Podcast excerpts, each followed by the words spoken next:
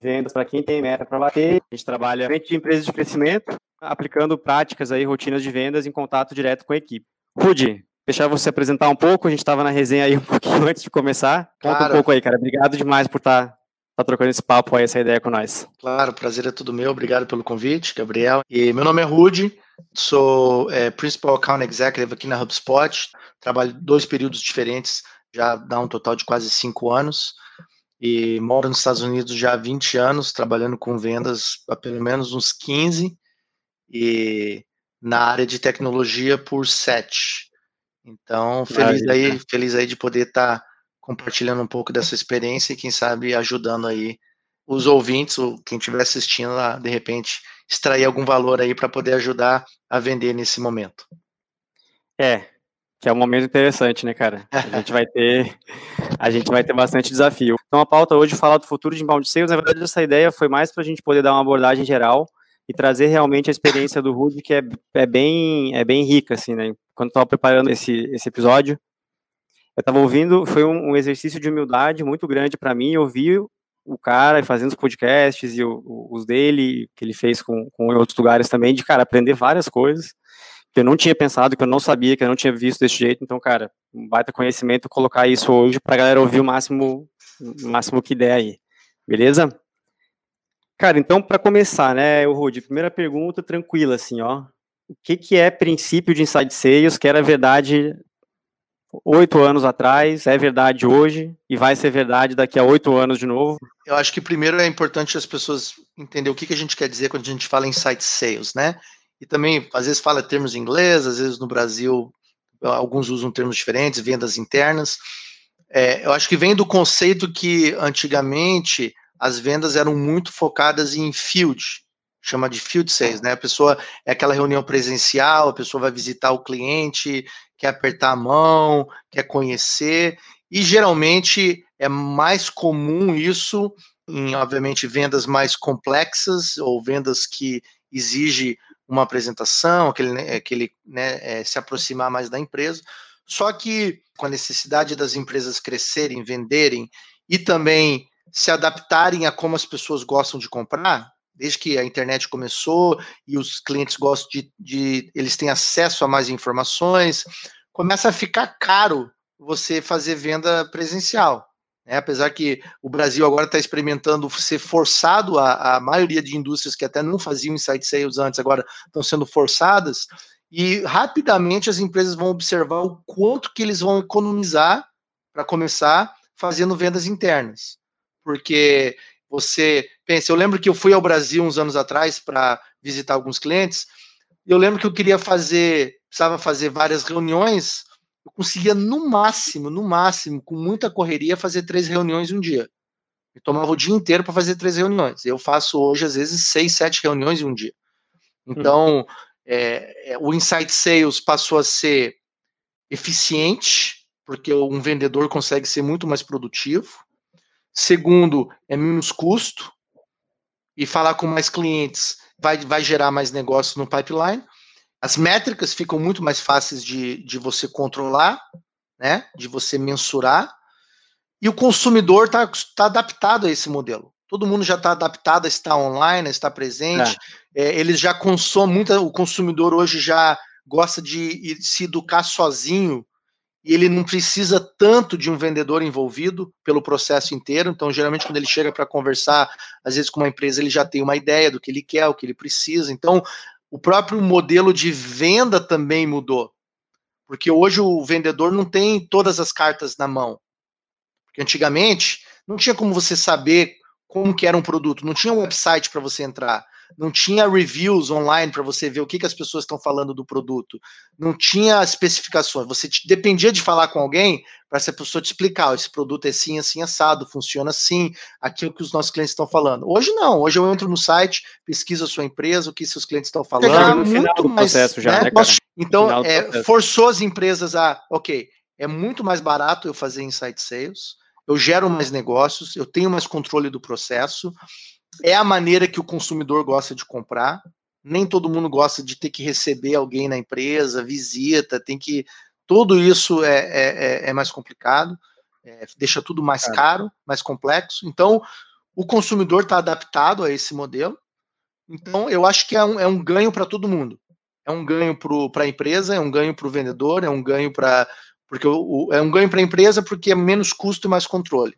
E mais negócio no pipeline. É ganho para o uhum. vendedor, que é mais negócio no pipeline, mais clientes para conversar, mais reuniões. É ganho para o qualidade de vida.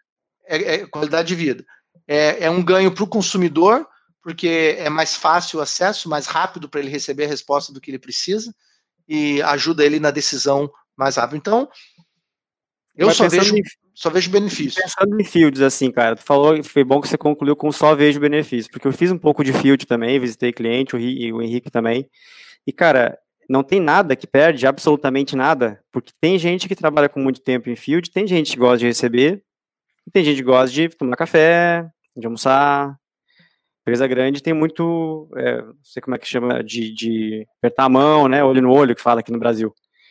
Então, você não acha que perde nada? Por exemplo, nada na zero, por exemplo. Você não acha que de vez em quando. Com certeza Entendeu? perde, com certeza perde, porque então, com certeza saber. perde, porque você, né, presencial, você consegue, para o vendedor, você consegue ter a leitura corporal do que, que acontece, da reação das pessoas, você consegue criar um relacionamento de amizade mais forte, presencial, porque você vai investir mais claro, tempo. Claro. Só que você tem que calcular se vale a pena. Uma venda de 50 mil reais, 100 mil reais, com certeza vale a pena. Uma venda de mil reais vale a pena? Não vale Uma venda de dois mil reais vale a pena? Não vale a pena. Então, vale a pena. você quer fazer um monte de amigo ou você quer que a sua empresa cresça e faça dinheiro? Você faz a escolha, entendeu? Então, eu acho que é um balanço. Tem que entender o valor da oportunidade, tem que entender o custo para adquirir esse cliente e se os números baterem, vale a pena. Se o número não bater, ó, é. a gente aqui na HubSpot faz vendas enterprise de investimentos altíssimos, nunca vai presencial. Obviamente tem um pouco de cultura também. O americano não é que nem o brasileiro. Ele quer resolver é. o problema. O brasileiro é, ainda né? quer, né? O nosso povo ainda quer aquele, aquele bate-papo, aquele um negócio. Mas a realidade um é que o mercado está mudando. Agora, com a crise, as pessoas precisam ser eficientes, entendeu? Henrique, Cara, você, por exemplo, você, você fez muito mais venda inside do que field. Né? Total, total. A vida. Então, como que você compara esses dois? Cara, field sales para mim, eu tenho dois paralelos assim, se eu fosse analisar. Para mim, field sales só ocorre e isso eu fui criado assim e fui entendendo o comercial, mas o field sales na minha visão ele ocorre muito quando o deal realmente vale a pena. Sendo bem honesto, bem transparente, tipo assim, cara, se eu tenho uma empresa que a minha empresa tem um ticket médio de 5K, por exemplo, de 5 mil reais, tipo, geralmente eu fecho deals de 5 mil reais, essa negociação ela vai a 50 mil reais, faz sentido eu visitar essa pessoa. Agora o é momento que a gente está forçando todo mundo a experimentar esse modelo. E a maioria das pessoas vai perceber que eles estavam perdendo muito dinheiro e muito tempo. É até engraçado que duas semanas atrás aqui nos Estados Unidos teve o NFL Draft, que é quando os times selecionam os jogadores de college para vir jogar uhum, profissionalmente. É, uhum. é um evento enorme, passa na televisão, é, é todos os times eles, eles criam um, um quarto de guerra onde está todos os é, é o, o, o, o, coach, o, os empresários, é uma loucura o negócio. É, é, é num teatro, os jogadores estão tudo lá, e por causa da pandemia foram forçados a fazer virtual, cada, cada treinador na sua casa. E, cara, o evento Caralho. aconteceu, foi um sucesso, e eu vi até um coach falando assim: olha, eu essa experiência está me fazendo repensar tudo na minha vida. Porque eu estava aqui fazendo o draft, meus filhos estavam aqui junto comigo na sala, brincando, participando, e eu nunca quase tenho tempo para meus filhos, não tenho tempo para me envolver muito, porque é muito puxado a posição de um treinador da NFL. Uhum. E o cara falou: estou repensando tudo. Simplesmente repensando, porque é totalmente possível quase 80% das reuniões que eu faço transformar em algo virtual muito mais eficiente, dou mais tempo para a minha equipe investir mais com a família e melhorou o estilo de vida de todo mundo. Então, acho que o momento que a gente está vivendo está sendo oportuno e que a gente não, não precisa falar assim, tenta esse caminho, que esse caminho vai ser bom. Pode ser uma boa. Está sendo forçado. Você trabalhava remoto antes ou começou agora? Não, já há dois anos trabalhando remoto. Ah, tu já estava acostumado com a, Caramba. Já. com a experiência ali, né, cara? E, e eu vou só- Posso Pode falar, interromper rapidão? Pode, cara, pode falar. Depois eu posso até jogar um link, se não me engano, entre 70% e 80% dos stakeholders da Sales Benchmark Index que postou, enfim, os caras sempre fizeram reunião com Inside Sales. Então, tipo, todo mundo já fez uma reunião. E o que tem aqui, o que eu vejo muito é uma resistência de tipo, pô, meu mercado não recebe e-mail, não lê e-mail, não abre e-mail. Meu, é, meu mercado não recebe ligação. Ah, meu, meu mercado não é, fala no LinkedIn, por exemplo. Então, tipo, cara, é, isso é uma resistência fodida que eu vejo aqui no Brasil e que não é real. É uma, tipo, limitação. Deixa eu aproveitar aqui, cara, que o Leandro ali fez uma pergunta que eu achei massa. Que a, é, é um caso clássico, né? Propagandista da indústria farmacêutica. O cara que visita médico, pelo que eu entendo. Pra virar inside, né? Aí ele deve ter ouvido assim, não, médico não atende telefone, médico não tem tempo, médico não, não tem como fazer inside sales na indústria, a gente já tentou, é impossível, ou muita gente, ou não tem tecnologia, ou... Ih, tá pelo longe. Mas, mas responde aí, o que você acha que é o mais importante? Eu acho que tudo tem que ser testado e provado com data, com informações, com dados. Você entendeu? Essa ideia de que ah, a pessoa não, não responde e-mail, ou ela não. Cara, todo mundo está no telefone. O e-mail está no telefone, o WhatsApp está no telefone, o telefone está no telefone, né? Então, esse fala assim, o cara não abre o e-mail, o cara não não responde o WhatsApp, o cara não atende ligação. Eu acho que tem que ser testado primeiro. Pode ser o caso, isso realmente pode ser o caso. O médico, o cara é super ocupado, o cara não tem tempo, eu preciso visitar. Essa pode ser uma realidade, mas eu acho que tem que ser comprovado com, com dados. Você Mas é, o simplesmente. médico conversa com alguém, com certeza também, né? E essa outra pessoa que conversa com o médico usa o telefone, um gerente de clínica, um cara que mexe, uma pessoa que faz uma pré-triagem, que pode influenciar a decisão. Exato. Então, Eu acho que tem que testar. né? Se realmente você testou, cara, eu vou investir uma semana aqui no telefone, e-mail e WhatsApp. E realmente o seu, você não der nada certo e você comparar com uma semana indo visitar e a diferença for significante, aonde, pô, eu fechei fechei 10 negócios aqui fazendo visita, eu fechei dois negócios ligando. Beleza? Você provou que não funciona. Mas o perigo é que muitas vezes se assume: ah, não, não funciona. Eu converso com as pessoas: ah, eu não faço mais e-mail, que e-mail não funciona. Ah, eu não faço mais isso, que não funciona. Mas como que você. Como que você chegou nessa conclusão? Quanto Qual tempo você testou? Qual que foi a qualidade desse e-mail que você mandou? O que, que você e hoje mandou não nessa tem nada informação? disponível, não é verdade, cara? Sim. Hoje você não tem mais como não levantar a informação. Tudo tem que ser mensurado. Se foi mensurado e você comprovou pelo número que não funciona, total, muda e segue o que está dando certo. Mas o perigo é assumir a nossa indústria, ou se a nossa indústria não faz assim. A gente não faz inbound porque a nossa indústria não consome conteúdo. A minha indústria não está no Facebook. Cara, não existe a minha indústria não está no Facebook, porque a gente vende para pessoas. As pessoas estão no Facebook. As pessoas estão no Instagram, estão no Twitter, estão. Né? É claro que tem é, certos grupos de pessoas que você vai tentar mais vender de uma maneira diferente, é. mas as pessoas estão em todos os lugares. Você só precisa testar vários, medir o ROI e definir esse canal é o que gera mais receita, ou a combinação desses canais. Mas nunca Canais assumir sem mensurar. Canais e mensagens que você falou Exato, ali, né, É cara? mensagem. E Eu aí concordo também- em gênero, número e grau. Ah, ah, ah. inclusive, passei por empresas que não eh, acreditavam e faziam só outbound E no meio disso, é, tipo, cara, eu fui plantando sementinha, fui plantando sementinha.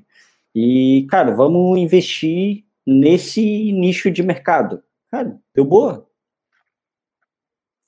E o nicho de mercado, como foi investido, foi produzindo conteúdo, sendo referência, é, produzindo conteúdo em vários mercados para depois nichar.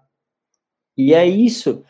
É, porque, pô, até minha avó hoje, minha avó, ela tem Facebook e ela acessa o conteúdo. O, mais engraçado que eu vejo acontecer muito é, é muita gente que vende outbound, só que os caras bombam de conteúdo. Eles mandam, criam conteúdo pra caramba. Galera, vocês têm que fazer outbound, mas é, é, você fica sabendo disso com conteúdo de inbound.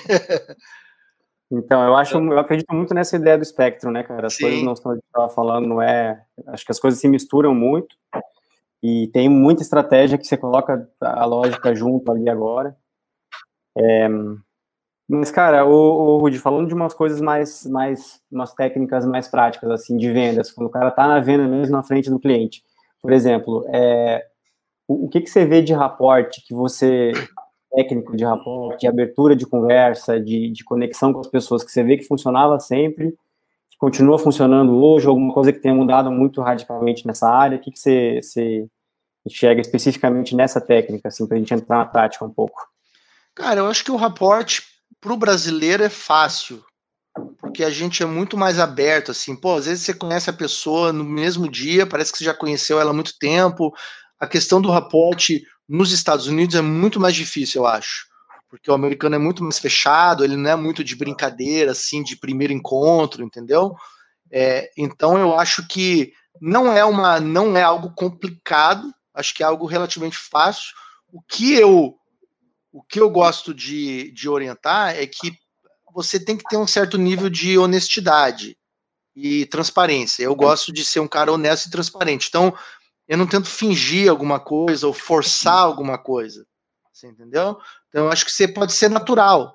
É, e se você, de repente, eu, eu, eu uso diferentes coisas. Se eu vejo que alguém, por exemplo, quando eu abro aqui o, o lead, eu vejo que o telefone é de Curitiba. Eu sou de Curitiba.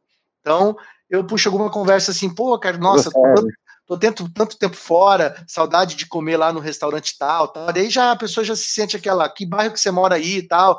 Legal, uhum. mas eu sou de Curitiba, então não tô tentando forçar alguma coisa. Quando eu ligo para alguém que é de Santa Catarina, eu, pô, meus pais são de Santa Catarina, legal, faz tempo que é, é, eu não vou lá, mas eu passei muito tempo lá, tal meu pai é do Rio do Sul, eu conto uma piadinha, falar, ah, meu pai é do Rio do Sul, só que quando eles perguntam, perguntam para ele de onde que ele é, ele fala que ele é do Rio, que Rio do Sul ninguém conhece, entendeu?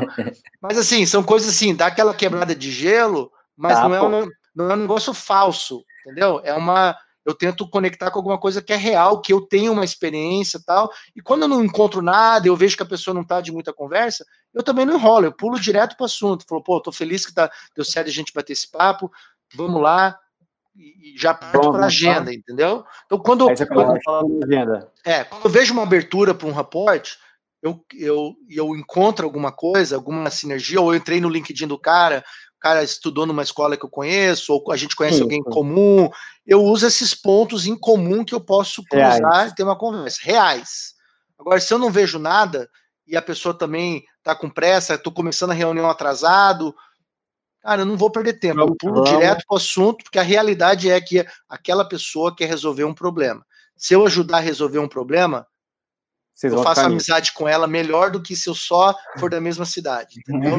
até por sinal, eu vou dar um recado para meus amigos curitibanos. É difícil vender para curitibano, viu? Mesmo é quando difícil, eu falo cara. que eu sou de Curitiba, cara, meu povo, se eu tiver, se tiver curitibano aí eu falar mal, eles vão sair do live, mas o nosso povo, eles... povo de Curitiba é difícil, cara.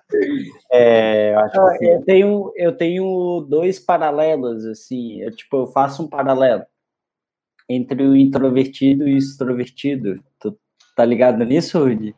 Aham. Tu faz isso também ou não? É, eu gosto de usar o report também para tentar ler a personalidade da pessoa. Se eu vejo que é uma pessoa extrovertida, eu sou um cara mais um pouco mais extrovertido, tal, falador, beleza, casa rapidão e o negócio vai embora. quando eu vejo que é alguém introvertido, e principalmente se é alguém mais técnico, aí você tem que ser mais cauteloso. É uma pessoa que não é muito de piadinha, uma pessoa mais calculista tal. Então você tem que segurar os bois um pouquinho, ser mais calmo, falar um pouco mais, mais, mais cauteloso, é, é, fazer mais perguntas, deixar a pessoa falar, tentar extrair da pessoa mais do que. Porque o extrovertido, cara, você faz uma pergunta, você tem que cortar ele, porque ele não para de falar, que nem eu agora. Não para de falar, cortar o cara. Entendeu? Wilson, eu sou esse outro cara que fica quieto assim ouvindo. É, o cara fica ouvindo. Aí o cara fica assim ouvindo, aí eu tenho, eu tenho que fazer pergunta. Mas aí, Gabriel, o que, que, você achou disso? O que, que, você pensa? O pêndulo do, do positivo e negativo. Também. A pessoa que é positiva e a pessoa que é negativa. Tu já viu isso também? Ah, é, tem também, né, cara? O cara, é, o cara, mas é aí que tá. O cara que é positivo, você tem que ser negativo. E o cara que é negativo, você tem que tentar ser positivo. Porque você tem que tentar empurrar o cara para outro lado. Você tem que tentar em, sempre empurrar o pêndulo para o meio. Se e tentar tá levar para o positivo. Se, o cara tá, se o cara tá positivo demais, cara, você tem que tomar cuidado. O vendedor, quando fala com um cara positivo, o cara cai nessa, na, cai nessa empolgado. armadilha facinho. O cara fica empolgado, vai bombar, vou fechar, legal. Esse cara, você tem que Me jogar. Pro gerente já. Esse... Você não vai acreditar Nossa. quando eu vou fechar. Não, cara o cara já tá mandando chat no meio do diagnóstico. Cara, esse mês eu vou bombar. Já pro gerente. Pode, pode colocar aí que. Uhum, já tá é, no forecast. É, já. É. Entendeu? Esse cara, você tem que trazer esse cara para o negativo. Você tem que botar furo na empolgação ah, dele. Isso é tudo rapó. Isso é, é tudo rapó. Então, geralmente, esse cara você tem que Ainda falar. É, esse cara Ainda. você joga pro negativo. O cara, o cara muito negativo é o cara que você tem que tentar né, mostrar para ele, levar ele pelo menos para um, um, um lugar um pouco neutro. Entendeu? Esse cara você um vai ter que desafiar. É. Um pouco mais de empolgação.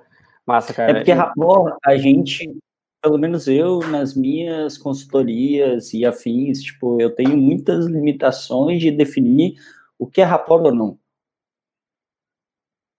Aí é, acho que a gente, para o público, agora também trazendo um pouquinho da nossa experiência, já não é disseminada em experiência própria do que é e não é.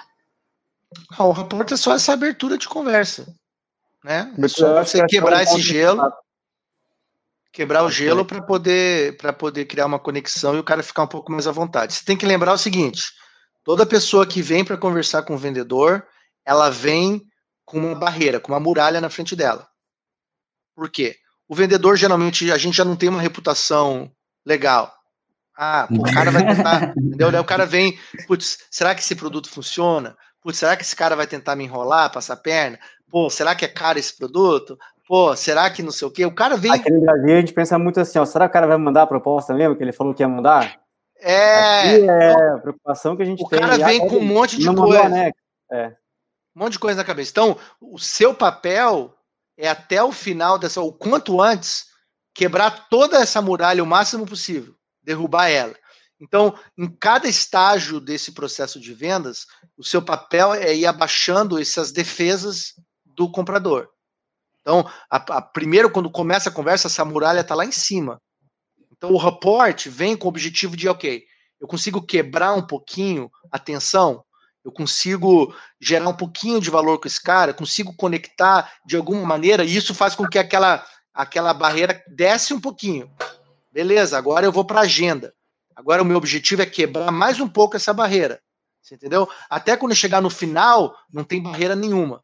É o que vai te aumentar a sua chance de vender. Então, todas essas fases de uma conversa de venda, ela tem um objetivo, ela é estratégica.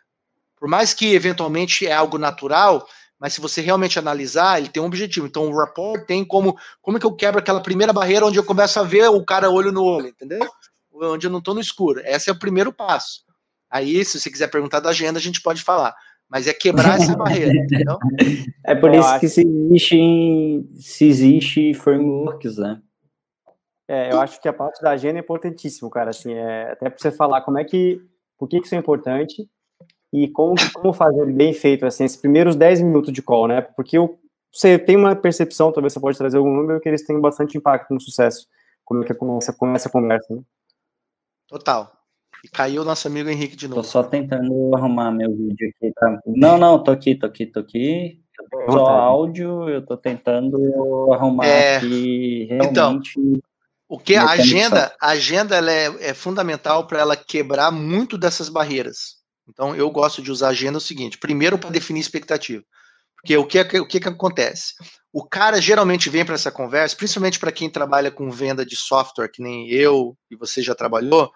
Uhum. Geralmente a pessoa vem para essa reunião na expectativa de ver uma demonstração do produto e de fazer perguntas de como que funciona a ferramenta. É isso que é a expectativa do cara. É isso que ele se, quer saber.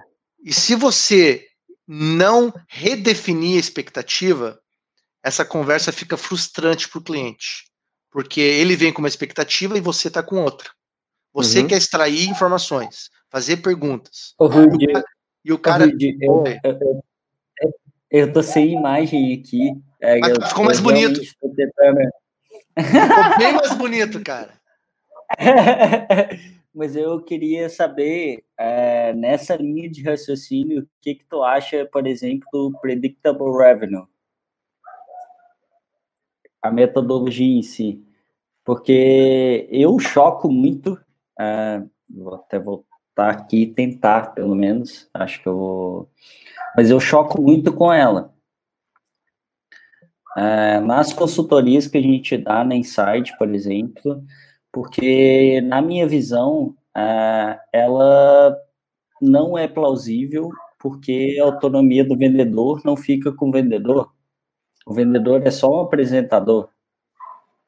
É, como é que você vê essa parte de, de padronização né, do trabalho do vendedor, vamos colocar assim, alta especialização? Porque quem inventou a padronização do trabalho, a separação, foi, foi, foi mais tempo, né? Mas como é que você vê isso em vendas? Não, eu acho que essa separação onde, no caso, vocês estão falando o quê? De você ter o SDR, ter o closer e também separar por indústria, o que exatamente que vocês estão... A segmentação dessa sim, mas também na reunião de vendas, né? Esse padrão de reunião, assim, um script feito de perguntas que você precisa de cumprir aquilo, e aí tem que falar exatamente aquelas perguntas, responde isso, vai para aquilo, responde aquilo, vai para cá, entendeu? Eu acho que é isso. Cara, eu é, acho é, que é, por uma venda... complementar Pode, um pouquinho? Vamos embora rapidão antes, ah, tipo, porque eu vejo o SDR fazendo todo o papel do diagnóstico. A gente tem a metodologia da HubSpot que eu sigo fielmente, que é o GPCT, por exemplo, pra caralho. Ah, e daí eu vejo é, várias metodologias, tipo Predictable Revenue, onde o vendedor ele só faz a apresentação e ele é closer, tá ligado? É, eu não me sinto confortável em prestar uma consultoria é, falando é, para uma pessoa fazer isso, por exemplo. Tipo, é, ou mesmo quando você está na frente de uma equipe, né? Assim, acho que qualquer caso é, é interessante de trazer de uma, o Rude que está no, no, no front é. ali vendendo, como é que você vê isso aí, cara? Cara, eu acho o seguinte, o SD, eu acho que tem. Eu não, eu não posso falar a fundo do, do predictable, predictable revenue, que eu conheço assim superficialmente, então não tem como falar sobre o sucesso ou não sucesso da estratégia. Com certeza, eles estão no mercado há muitos anos, então é sinal que a estratégia funciona. Né? É, eu posso falar da minha experiência e do que eu vejo no que a gente faz e o sucesso que a nossa estratégia tem. Outras empresas usam algo um pouquinho diferente, é, é, é tranquilo. A questão é também o, o que, que você está vendendo. Uma venda transacional com ticket baixo, não tem como você querer fazer um processo de venda muito complexo. Ele tem que ser pau, pau, pau, é volume. É as perguntas certas, qualificar, vender, beleza, manda bala, vou para o próximo. Nas vendas mais complexas, consultivas, é muito complicado você querer fazer muito mecânico. Porque a questão de você ter um script, de você ter uma sequência, é mais para você capacitar a equipe. Mas você Não quer que chegue, mas você quer que chegue o momento que aquela equipe amadurece ao ponto que ela começa a pensar por conta própria. Porque uma conversa de vendas, ela precisa ter uma certa maleabilidade para a pessoa navegar. No final dessa conversa, você quer extrair todas as informações que aquele script requer que você extraia. Uhum. Mas se você tiver que extrair essa informação em sequência, o que, que acontece? O vendedor ele, ele não consegue ser um ouvinte ativo quando ele tem que seguir uma sequência. Porque quando você tem que seguir uma sequência, você, você vai ficar mais preocupado com o que, que vem depois do que o que a pessoa está falando. Então, faça a primeira pergunta. Aí, eu estou escrevendo a resposta. Beleza, estou escrevendo a resposta. Agora, agora, beleza, agora vou fazer a próxima pergunta. Então, agora já estou pensando, ok, estou anotando as, as, as, respostas e já estou pensando na próxima. Ah, agora eu tenho que ir para o lado A, para esse lado, para aquele lado. Tudo Mas isso. Uma venda mais transacional funciona, você acha? Funciona, eu acho que funciona. Uma venda mais transacional também nem deveria ter SDR. Então, aí esse é ponto, caro. não é vendas, né? É muito é um caro para você ter pré-venda para um ticket baixo. Então você tem que fazer a conta e ver se bate. Para venda transacional é quase como um call center. O cara liga, você está interessado, não está, qual é a sua dúvida, qual é a sua dor, como que resolve. Bom, manda ver. Se você quiser perder, se você for perder 30 minutos com uma venda transacional de 100 reais, 200 reais, você está pagando para vender. Essa é a realidade, você entendeu? É, Agora, é. nessa venda mais complexa, que, que é o que a gente está falando de uma venda consultiva, o trabalho do SDR não é fazer diagnóstico. Se o SDR está fazendo diagnóstico, é, tá errado, porque qual que é o papel do SDR? O papel do SDR é pré-qualificar, então é entender, essa empresa está dentro do perfil nosso, ela tem o tamanho que a gente quer, ela, ela potencialmente está interessada em fazer um investimento, e ela está aberta para conversar. Se você quiser fazer um diagnóstico como SDR, a sua chance é que não vai dar tempo de você coletar todas as informações. Quando o SDR liga, ele tem 5 a 10 minutos para conversar no máximo. Uhum. Então o que, que acontece? Se ele tentar tirar um diagnóstico, ele vai tirar um diagnóstico de 10 minutos. Um diag... Você acha que um diagnóstico, diagnóstico de 10 minutos extrai tudo que você precisa? Não precisa. Não. Não consegue. Mas aí o que, que acontece psicologicamente com o cliente? Ele vai achar que ele já passou as informações que ele precisava passar. Agora, nessa próxima conversa, eu quero uma demo do produto. Eu não quero ter que responder mais perguntas. E acaba Sim, prejudicando a expectativa para aquela próxima conversa. Então, o papel do SDR é Gabriel, tudo bem? Rudy aqui da HubSpot ou da Insight Center. Pô, prazer estar falando com você. Vi que você estava no nosso site ali, olhando o produto tal, tal. Na minha experiência de trabalhar com empresas como a Insight Center, geralmente. É... Oi?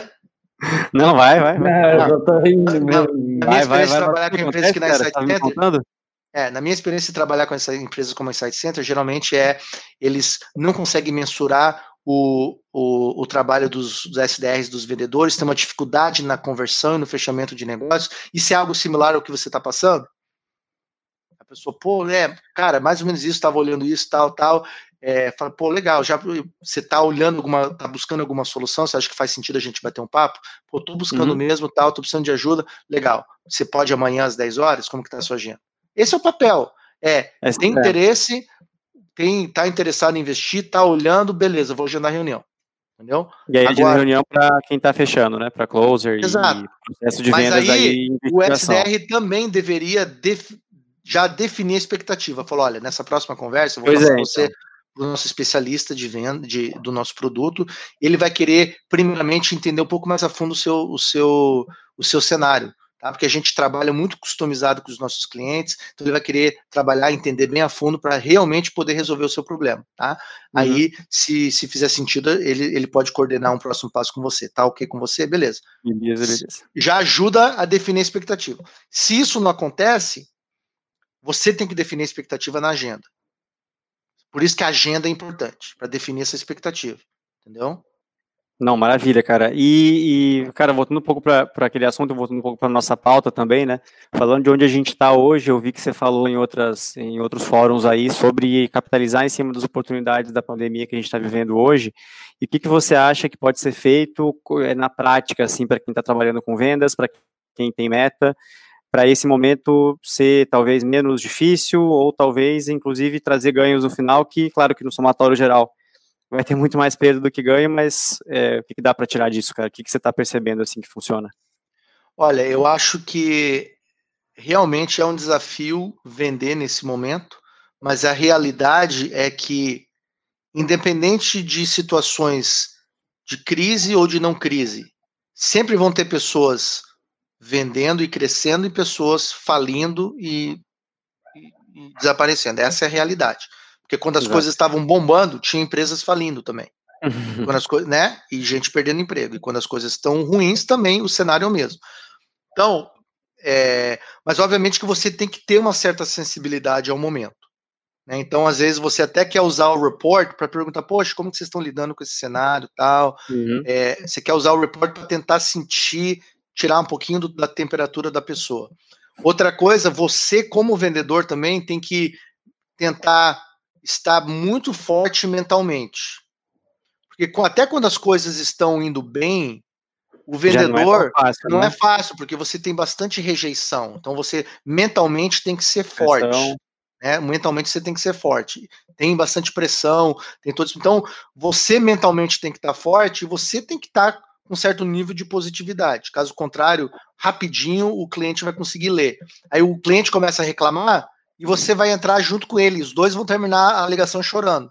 Tá ligado? Exatamente. Então, você às vezes pode ser aquele cara, pô, a esperança pro cara. Há pelo menos uma conversa boa no dia uma conversa cara boa, teve. Uma conversa positiva. Então, é. que entre numa conversa com, pô, eu pelo menos vou ser uma luz para esse cara. Eu, Legal, cara. Menos, e, aí, vou... e aí, pensando nessa parte de emoção, né, e conexão emocional, é... como é que você equilibra, assim, você fala de venda por razão, venda por emoção, será que a gente consegue é contar a história de cliente, mas ainda assim ser processual e ser analítico para vender, não, não são coisas excludentes uma da outra, numa abordagem comercial? Na verdade, se complementam, mas você tem que saber usar no momento certo. Então, primeiro você tem a, a fase de entender o problema do cliente, ligar esse problema e, e, e, levantar essa dor que essa pessoa tem deixar essa dor ficar bastante evidente, que quando você levanta a dor e você faz essa dor ficar evidente, é quando o cliente fica emocional, emocionalmente ligado àquela situação. É, leva, né, se você começa a falar, por exemplo, começa a falar de uma situação difícil que você passou, cara, uhum. você emocionalmente sente aquele momento. Claro, alguém te perguntar, claro. pô, me conta como que foi aquele acidente, aquele negócio, ou, né, quando você, você sei lá, você aquilo volta, aquilo volta. Então, um, um, uma dor que o cliente está passando na empresa, se você levantar essa dor e ele começar a falar dessa dor, você entender e ele começar a abrir sobre essa dor, isso isso levanta ele emocionalmente mexe com ele. E o seu papel é esse: primeiro, emocionalmente se conectar, fazer ele ele, ele realmente é, é, apresentar essa dor. E o seu papel como vendedor consultivo, é trazer um bálsamo para essa dor, trazer um remédio para essa dor, certo? Só que a, inicialmente você precisa gerar uma certa credibilidade para isso. Duas maneiras que você faz isso. Uma é mostrando, falando de clientes similares e contando a história deles. Então, poxa, nós temos o cliente fulano de tal, estava numa situação muito parecida com a sua. Timing, né? É, ele começou a trabalhar com a gente nos últimos nove meses. Ele estava nessa situação, por exemplo, ele estava, ele fazia apenas três vendas por mês, ele não conseguia gerar leads, não tinha tráfego no site. Passou, né, a gente fez um trabalho com ele de, durante os últimos nove meses. Hoje ele está gerando isso, isso, isso, assim, assim, assado, está fazendo tanto de receita.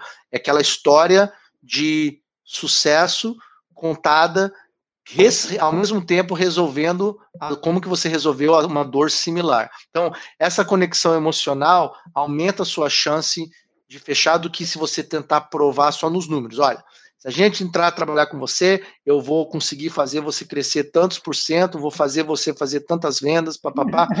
Porque o perigo é o seguinte: quando o cliente te passa a informação, geralmente tá cheio de buraco nessa informação.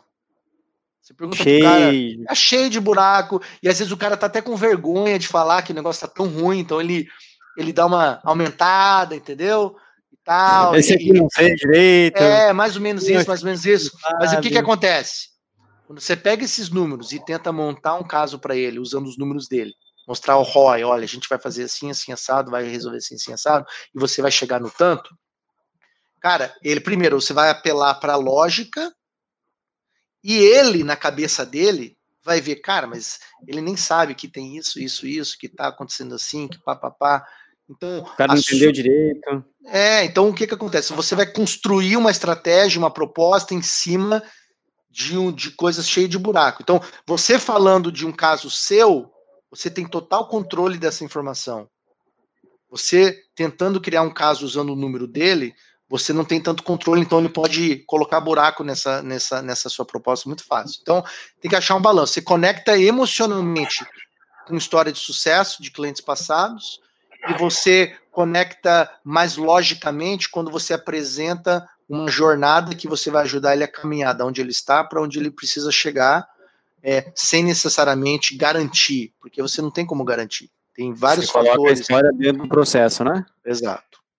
Cara, e para a gente começar a partir para o encerramento agora, que já está na, na, finaleira aí, pensar, é pensar um pouco sobre, cara, futuro de, de inside sales e inbound sales, né? Será que vão, vão matar a profissão de vendas também, cara? Vai, vai existir vendedor ainda no futuro? na era de product-led growth e e-commerce B2B. Não sei, né, cara? Inbound está sempre aí morrendo. Então, como é que você vê a profissão de vendas aí também? Cara, a realidade é que hoje você. Eu não acho que vendedor ele é vendedor. Ele é muito mais um consultor do que um vendedor. Porque um vendedor ele tenta simplesmente falar de um produto e vender, ou tentar empurrar alguma coisa um consultor, ele, ele identifica uma dor, ele identifica o que, que, quais são as ambições, os objetivos desse cliente, e ele apresenta algo mais customizado, com contexto, com experiência, e desenha um mapa para esse cliente.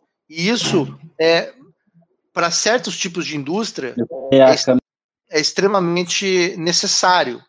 Você entendeu? E um, vende, um, um vendedor barra consultor, ele consegue, inclusive, ajudar o cliente a ver coisas que ele não está vendo. Consegue ajudar o cliente a ver a, a empresa dele de uma perspectiva diferente. Então, um vendedor atual, ele primeiro, ele não é um cara que ele só sabe o produto dele e só sabe resolver aquele problema. Ele tem que ser um cara que ele consegue ver além simplesmente daquilo que ele vende.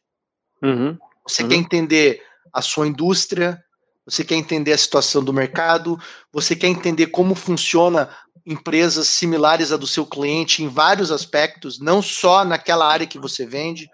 Porque o que, que acontece? Você quer poder ter uma conversa com um cliente, onde ele vai sair dessa conversa, ele, nossa, nunca tinha pensado nisso. Nossa, realmente uma excelente oportunidade nisso, naquilo. Para o cara olhar para você e falar, cara, eu tenho que trabalhar com esse cara. Eu nunca tinha nem pensado. Então, acontece muito comigo, onde é, eu converso com o cliente, no final, quando ele decide que ele quer comprar, ele fala, ah, é você que vai trabalhar com a gente? Ah, é. Não vai ser, né? E não vai ser. Mas. Mas meu colega também, aí vende também o CS. É, eu aí né? você vende o time, claro. Né? Porque vende, todo mundo ali tá, tem o mesmo treinamento, claro, tem a mesma claro. capacidade. Mas é isso que você quer. Porque você quer que o cara, o cara converse com você e o cara conversa com a concorrência, tem que ter uma diferença. E a diferença é, você não pode ser um cara muito uni, assim, só tem uma linha que você segue. Eu só vou nessa linha aqui, eu só sei isso aqui, eu sei falar do meu produto não sei de mais nada. Não, você tem que ser muito mais abrangente.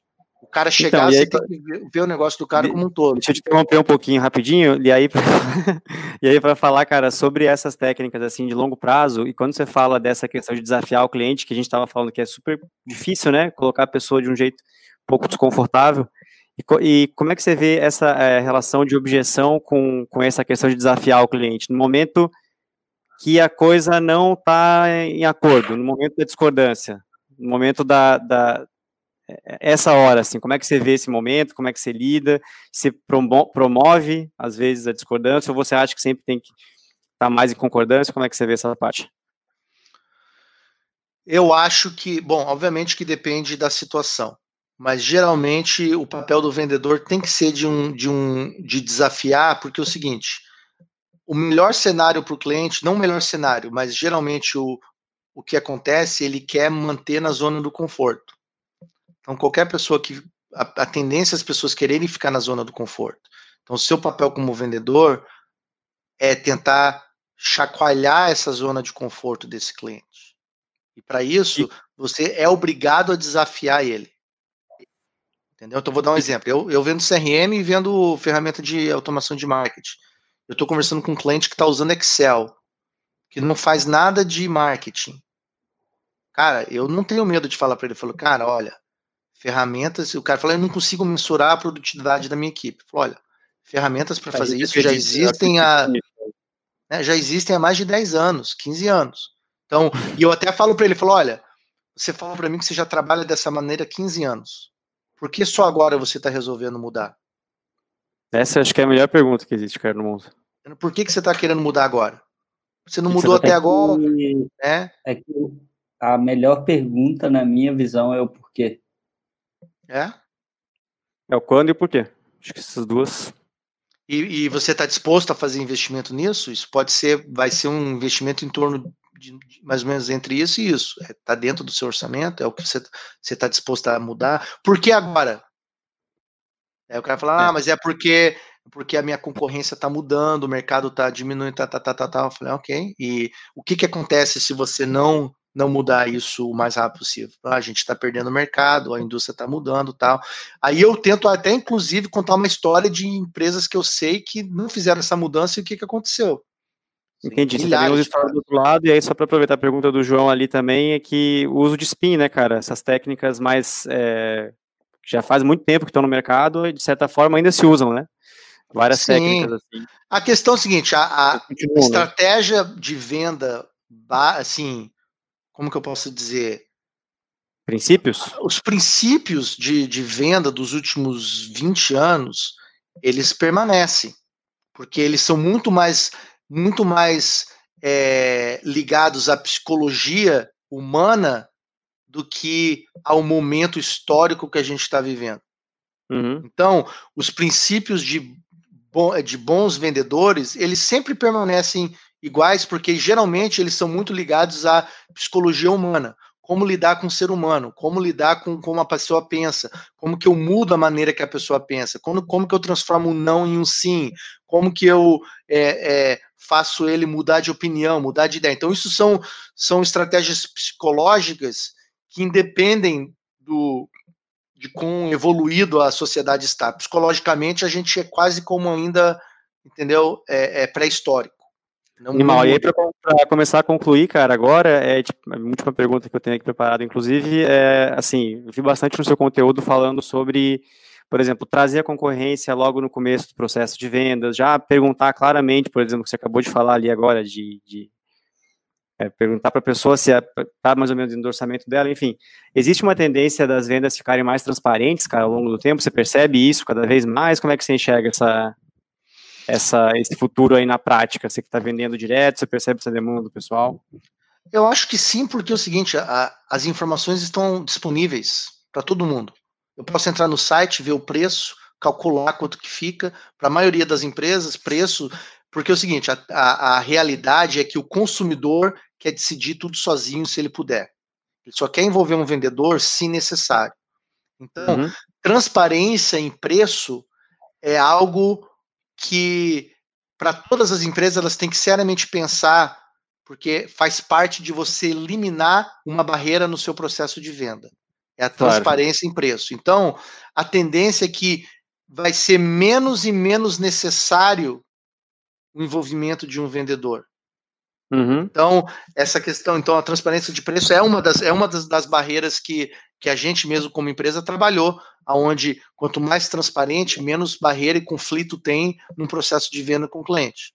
Entendeu? Então, então acho é... que eu acabei perdendo a linha da pergunta ali, mas. Não, não, mas era isso mesmo, cara. Era mais para entender se, se faz sentido isso hoje, porque tem um pouco desse estigma ainda de vendas e a gente está tentando evoluir e entender cada vez mais qual que é o jeito que funciona para vender, né? É, você falou ali que realmente ajudar a pessoa, realmente mostrar um pouco do que que, como é que você consegue ajudar ela, se ela Exato. realmente é o que você pode ajudar, entendeu? A pessoa. É, e a questão dos competidores eu gosto de trazer cedo para não ter surpresa no final. Então eu já trago cedo e eu gosto de trazer o, o, a concorrência cedo, porque eu quero definir a narrativa na cabeça do cliente. Exatamente. Ele tem uma narrativa na cabeça dele sobre as empresas. Cada pessoa, empresa que conversou cria uma narrativa. Se eu puder ter uma conversa antes até do meu concorrente, ou eu puder criar a narrativa do meu concorrente na cabeça dele, me ajuda. Então, eu, quem, quem mais você está avaliando, por que você está avaliando eles, qual que você gostou mais até agora, e daí, quando ele fala, uhum. eu gostei mais de tal empresa, aí é exatamente essa que eu vou bombardear. Eu não, falo, eu não falo mal de concorrente, mas eu explico não por que a diferença entre eu e ele, você entendeu? Então, estou falando com um cliente grande, e ele fala para mim assim, olha, eu estou avaliando tal concorrente. Olha, para mim é até uma surpresa que você está fazendo isso. Porque, na minha experiência de trabalhar com empresas como a sua, se eles estão olhando o concorrente meu, talvez eles estão olhando eu e mais outro concorrente. Eu tento achar um concorrente que é bem mais caro que eu, Isso. que eu sei que é problemático. Eu sei que dá Exatamente. problema, entendeu? Aí, agora você está olhando nós e esse outro cliente. Aí tá errado. Olha, eu alguma coisa errada, ou talvez vocês sabe, eu tento botar. Já levanta. De certa forma, tu já está levantando a objeção antes, né? Ah, exato. Aparecer. Exato. Entendeu? E é. eu falo, olha, vai ter uma diferença de preço. Mas a diferença é porque a gente investe 100 milhões por ano no nosso produto. O concorrente talvez investe 5 milhões de reais. E esse tipo de argumento você acha que você percebe que tem funcionado? Argumento prático de investimento em produto, de qualidade. Então, nessa, essa é a hora de usar os números, né? Eu não consigo, não, não necessariamente eu posso provar que funciona, mas o que acontece é que eu ajudo a controlar a narrativa. Eu quero Entendi. controlar. Eu prefiro eu controlar a narrativa na cabeça do meu cliente sobre a concorrência claro. do que o concorrente claro. controlar a narrativa. O concorrente vai falar, pô, eles são muito caros, eles são assim, assim, assado. E o cliente chega para mim, ah, eles me falaram isso, isso, isso. O concorrente está tentando controlar a narrativa. E eu tenho que Exato. reverter essa narrativa, entendeu? E aí você tem que jogar junto. Legal, cara. Te agradecer. Acho que. Deixa eu ver se o Henrique voltou aqui para ele encerrar. Henrique, conseguiu voltar, cara? Como é que tá a internet aí? Gente, desculpa, problemas técnicos, tá? Essa é a nossa segunda live consegui, aí. Consegui, consegui. Obrigado, é, Henrique, pela participação também. Rudi, show de Beleza. bola, cara. Técnicas maravilhosas aí pra galera. É, pra gente também, com certeza. Maravilha. Valeu, gente. Tchau, tchau.